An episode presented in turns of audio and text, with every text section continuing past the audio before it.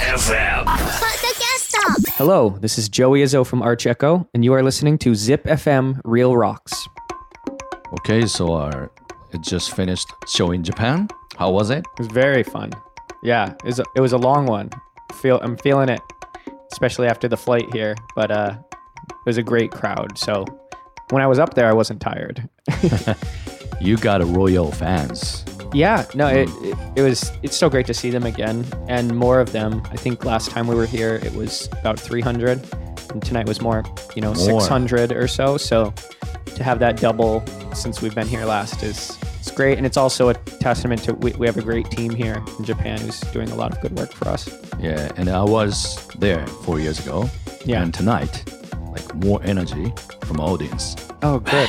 You know? Yeah, yeah, we've gotten a little better at that. We've we've played to many different kinds of audiences. Dream Theater's audience was sitting down in chairs. Periphery and Haken, their audiences are standing up and moving. Yeah. Um, so we've gotten better at reading what kind of crowd we're in front of and Yeah. kind of like acting accordingly. Actually, tonight, like variety of ages, like 50s, like teenagers, like wearing Dream Theater T-shirts, Yeah, and looks younger people. Like I was surprised, and a lot of women's fans. that that will yeah that would always be a surprise for mm. sure. Is it always like happen around the world? tonight's crowd felt fairly normal for mm. our, our normal like demographic.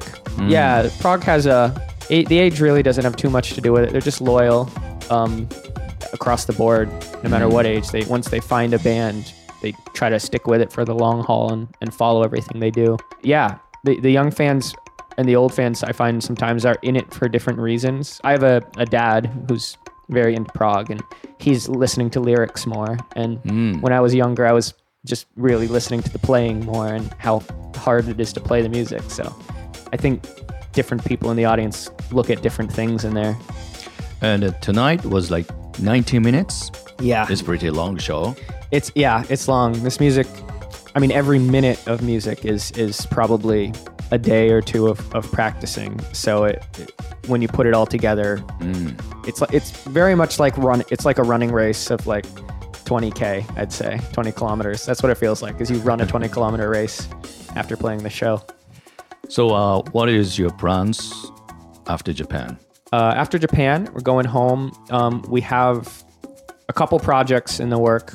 Um, they're both of them are n- new music from us. So Oh. the the goal is to have these out as soon as possible, and really just have to start from scratch and start writing them. And we have a small headline tour in the U.S. Um, that begins next month Next month. besides that, um, it's really just about, yeah, trying to make some more noise and make some new music that will get people excited to come out again. リアルロックス。